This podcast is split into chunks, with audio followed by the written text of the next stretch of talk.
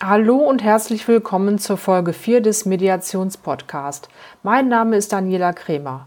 Heute habe ich wieder Axel Ohne Sorge zu Gast, der bereits in der Folge 1 mit dabei war. Wir unterhalten uns über die verschiedenen Einsatzmöglichkeiten in der Wirtschaftsmediation.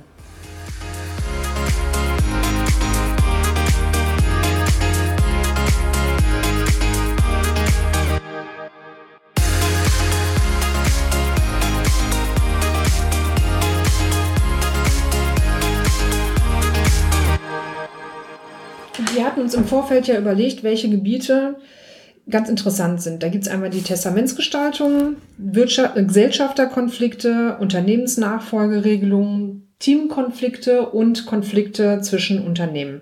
Fangen wir mal an mit Testamentsgestaltungen. Weswegen könnte es sinnvoll sein, ähm, vorher, bevor ich ein Testament errichte, einen Mediator aufzusuchen? Ja, hallo Daniela, vielen Dank nochmal für die Einladung. Ähm, was die Testamentsgestaltung angeht, äh, finde ich es teilweise echt sinnvoll, vorher eine Mediation durchzuführen. Ich äh, hatte mal ein Praxisbeispiel, da wurde von einer älteren Dame ein Testament errichtet und sie hatte sich vorher überlegt, wie soll das Unternehmen ähm, an die drei Kinder übergehen. Es waren zwei Söhne und eine Tochter. Und von einem Bekannten ist sie auf die Möglichkeit hingewiesen worden, sich vielleicht vor der Testamentserrichtung doch mal mit ihren Kindern zusammenzusetzen, vom Mediator begleitet und mal zu schauen, werde ich denn allen so gerecht, wie ich mir das für mich vorgestellt habe. Das haben wir dann mal gemacht und es war ganz erstaunlich, denn oft ist es so, bei demjenigen, der das Testament errichten möchte, haben sich bestimmte Gedanken festgesetzt, was soll mit meinem Unternehmen passieren, wer soll was bekommen, wie soll was aufgeteilt werden. Und viele denken, dass sie da auch den Willen der Beerbten dann getroffen haben einfach. Wenn man sich dann tatsächlich mal zusammensetzt und schaut, wie sieht's aus, welche Erwartungen bestehen ähm, an, an den Testamentserrichtenden, dann ist das oft ganz anders und viele Erbstreitigkeiten landen ja auch äh, vor Gericht letztendlich und durch die Möglichkeit, die Mediation im Vorfeld durchzuführen, kann man das einfach schlicht und ergreifend vermeiden, dass sich hinterher um das Erbe gestritten wird, dass vielleicht die Firma auf der Strecke bleibt und dass die Familienunfrieden auseinandergeht. Das bedeutet jetzt in deinem Fall, dass die ähm, Dame mit ihren Kindern dann zu dir gekommen ist und ihr dann da, oder habt ihr im Vorfeld oder hast du im Vorfeld mit der Dame erstmal gesprochen, was so ungefähr ihre ähm, was ungefähr ihre Idee ist? Oder wie lief das ab? Sind die alle vier zu dir gekommen? Ähm, im, im, Zuge der Mediationsanbahnung habe ich mich äh, nicht großartig mit jemandem äh, einzeln unterhalten. Im Vorfeld äh, gut besprechen, dass dann beim tatsächlichen Testament ähm, alle für sich eine gute Lösung hatten und äh, alle zufrieden damit waren und auch der, der Übergang im Unternehmen gut geregelt werden konnte. Das hört sich ganz gut an, aber jetzt könnte man ja meinen, dass die sich ja, die Dame sich ja auch mit ihren Kindern mal zu Hause hinsetzt oder die lädt mal zum äh, großen Essen ein und dass sie das dann äh, zu Hause einfach mal am äh, Tisch bei einem schönen Abendessen äh, bespricht oder die über das Wochenende einfach mal irgendwo hinfahren und sich ein schönes Wochenende machen und im Zuge dessen dann äh, einfach mal klärt, was ihr so, äh, was sie meint, was mit ihrem Erbe geschehen sollte. Weswegen braucht sie dafür einen Mediator? Das ist sicherlich äh, richtig, Daniela. Ich glaube, der Mediator ist in dem Fall ähm, wirklich dafür da, einen strukturierten Gesprächsrahmen zu schaffen. Denn wir Menschen ticken einfach so, dass wir bestimmte Vorstellungen haben, viel mit Hypothesen arbeiten, viel mit Positionen arbeiten, aber so die Interessen hinter unseren Positionen und Hypothesen gar nicht so richtig kennen und uns das oftmals schwerfällt, wenn wir ohne die Begleitung eines Mediators zusammensitzen, da das konkret zu formulieren, was unsere tatsächlichen Anliegen sind. Und das ist auch im Zuge dieses Gesprächs herausgekommen, dass die Verfahrensbeteiligten, also die äh, ältere Dame und ihre drei Kinder, das gar nicht geschafft hätten, tatsächlich zu äußern, was ihnen daran wichtig gewesen wäre, sondern auch äh, das von, von sich aus so dargelegt haben.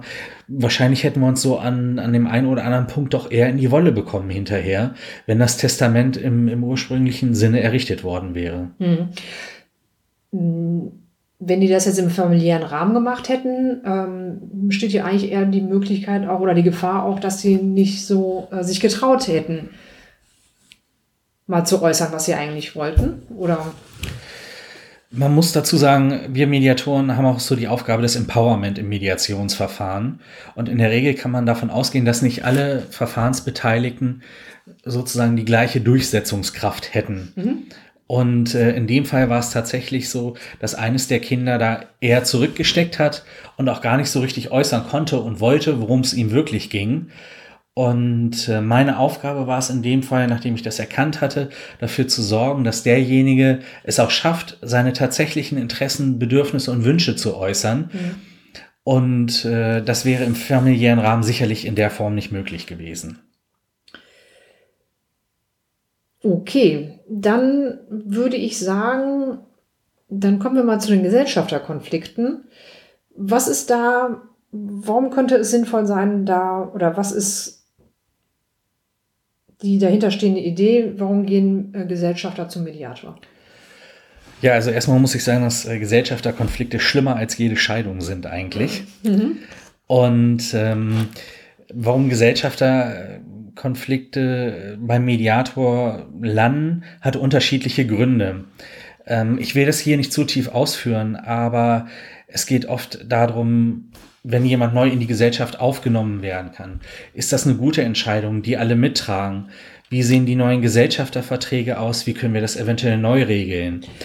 Oder bei was für, für Gesellschaften, äh, über was für Gesellschaften äh, reden wir hier? Äh, sind das jetzt DAX-Unternehmen oder sind das jetzt kleine Familieneinheiten oder sind das, was könnte es noch sein? Anwaltskanzleien, Steuerberaterkanzleien, Architekten, GBRs, was? Ähm das ist ganz breit gefächert, das Spektrum, wie du es gerade schon angesprochen hast. Das kann eine Zweiergesellschaft sein, die einen dritten Partner aufnehmen wollen, mhm. dass man sich zusammen hinsetzt und sagt, wie schauen die neuen Gesellschafterverträge aus? Mhm.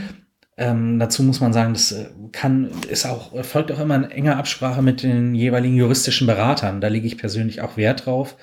Meine Aufgabe ist es ja nicht, juristischen Rat zu erteilen, sondern die Leute darauf hinzuweisen, dass sie das für sich auch überprüfen müssen, ob das gute Lösungen sind. Weiteres Betätigungsfeld äh, Gesellschaft ist Gewinnverteilung bei bestehenden Gesellschaften. Haben sich irgendwie Anteile an der Arbeitszeit, am Einsatz in der Gesellschaft irgendwie geändert. Das können Anwaltskanzleien, Steuersozietäten, Architekturbüros, Werbeagenturen, alles Mögliche sein. Und die Anzahl der Gesellschafter spielt da eigentlich keine so große Rolle. Mhm.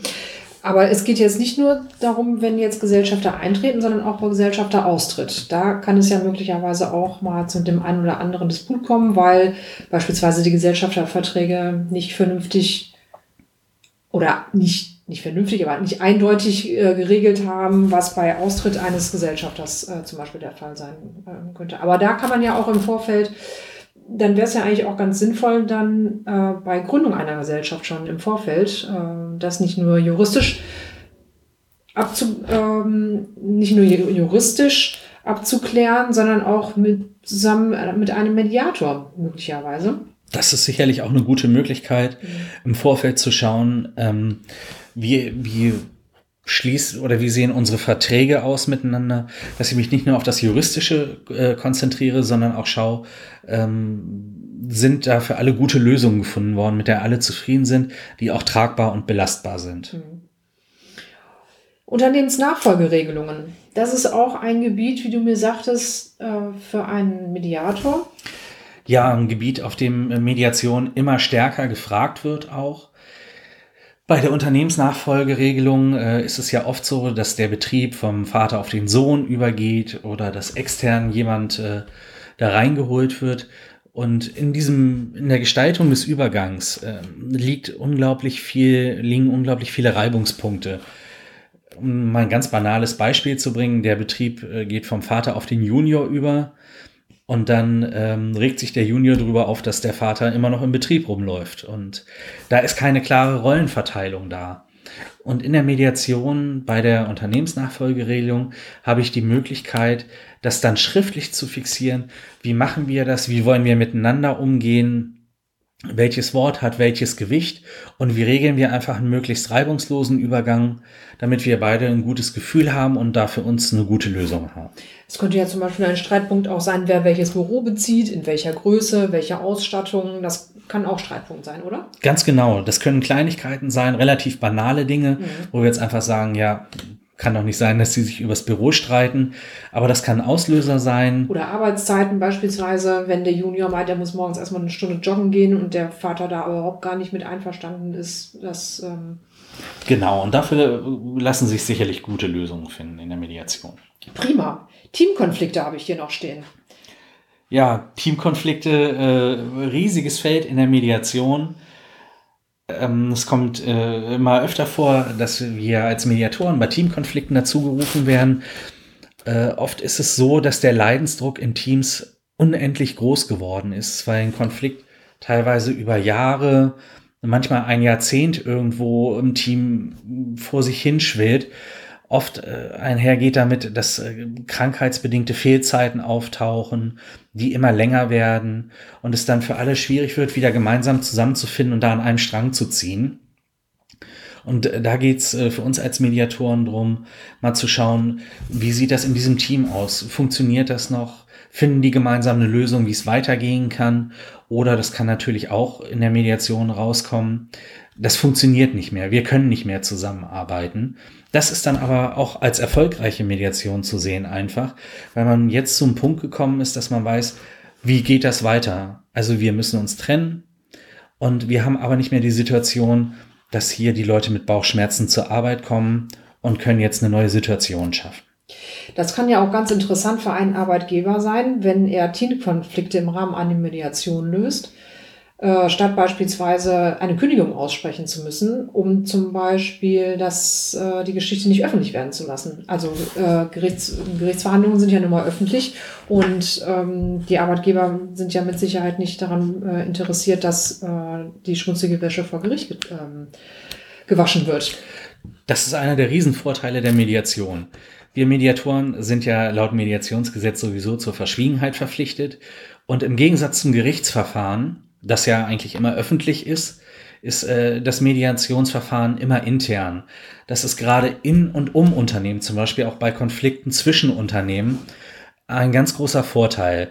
Das heißt, die Sachen werden intern geregelt und bearbeitet durch das Mediationsverfahren und werden nicht in die Öffentlichkeit getragen.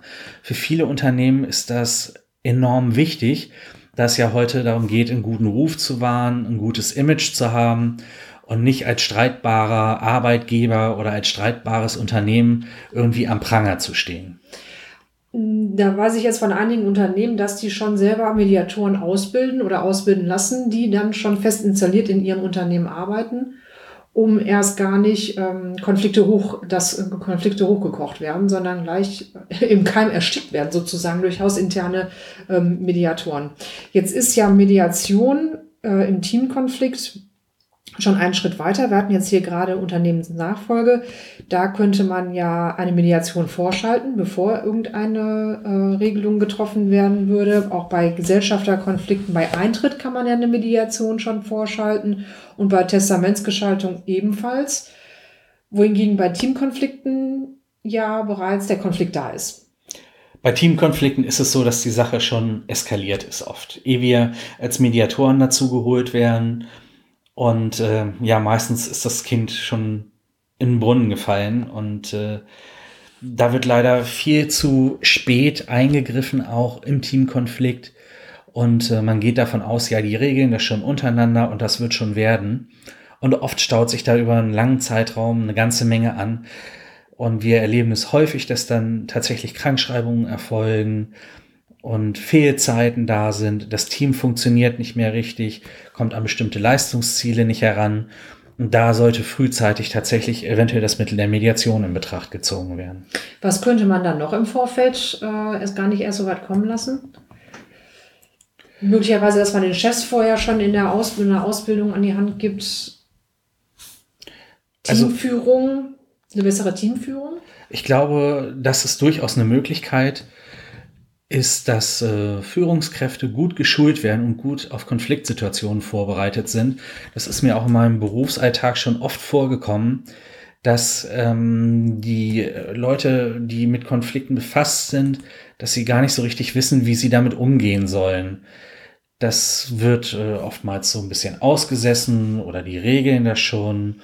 Das wird schon. Oftmals werden ähm, Einzelgespräche geführt, aber kein Gespräch zusammen, dass man sich mal gemeinsam zuhören kann.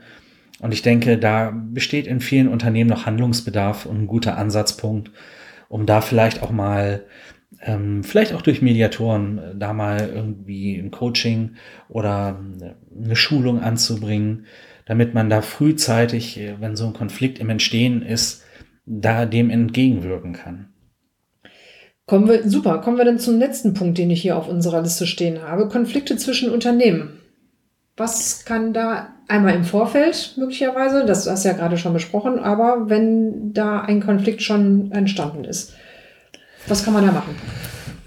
Ja, also aus der Praxis kenne ich so, wenn es tatsächlich Konflikte zwischen Unternehmen gibt oder das kann auch sein, dass äh, der Bauherr die Rechnung des Dachdeckers nicht bezahlen möchte, weil er mit irgendeiner Leistung nicht zufrieden ist. Mir fällt jetzt gerade noch ein Beispiel aus der Ausbildung ein. Der Lieferant und der, ähm, der Lieferant hat Stress mit dem Unternehmen oder umgekehrt, der Unternehmer hat Stress mit dem Lieferanten, weil der nicht pünktlich zahlt, weil er nicht pünktlich liefert. Ähm, das Unternehmen zahlt er nicht äh, in dem vorgegebenen Zahlungsziel. Das sind ja auch alles Reibungspunkte. Genau. Die man aber auch mediativ ähm, lösen kann. Sich, das kann man ähm, teilweise ganz gut mediativ lösen. Sicherlich, Mediation ist kein, kein Allheilmittel. Mhm. Aber Mediation gibt den Unternehmen auch die Möglichkeit, äh, gesichtswarnt und äh, langfristig äh, miteinander wieder gut umzugehen. Wenn es erstmal zum Gerichtsverfahren kommt, sind Beziehungen in Unternehmen, zwischen Unternehmen oft nachhaltig gestört und lassen sich nur schwer wieder ja, ins Lot bringen, sage ich einfach mal. Und ähm, durch die Mediation darf man auch nicht vergessen, wird die Vertraulichkeit gewahrt wenn sich äh, Unternehmen erstmal vor Gericht zerren gegenseitig, dann wird das öffentlich. Wir hatten das Thema gerade schon mal. Und das äh, ist einfach gesichtswahrend für die Unternehmen auch. Und wie gesagt, oft ist es so, auch in diesem Beispiel, der Handwerker mit dem unzufriedenen Kunden, wenn solche Streitigkeiten vor Gericht gehen, kosten sie oft unnötig Geld dauern oft sehr lange und äh, alle Beteiligten lassen Nerven bei diesen Sachen. Die Mediation ist in dem Fall eine Möglichkeit, relativ zeitnah und auch im Vergleich zum Gerichtsverfahren kostengünstig für alle Beteiligten eine gute Lösung zu finden, auch in Zukunft äh, wieder gut miteinander umzugehen. Mhm. Prima. Ich finde, wir haben es ganz gut herausgearbeitet, was Mediation alles kann. Mediation, wie du schon gerade sagtest, ist mit Sicherheit kein Einheilmittel, ist aber eine, kann eine kostengünstige, ähm, eine kostengünstige Möglichkeit sein, Konflikte zeitnah, gesichtswahrend und für alle ähm, mit einer guten Lösung ähm, abzuschließen. Axel, herzlichen Dank, dass du nochmal da warst und ich wünsche dir einen schönen Tag. Danke, Daniela. Das war Folge 4 des Mediationspodcast. Die Show Notes und weitere Informationen findet ihr unter www.mediationspodcast.de slash Folge 04. Und wenn euch die Folge gefallen hat, dann hinterlasst mir gerne bei iTunes eine Bewertung.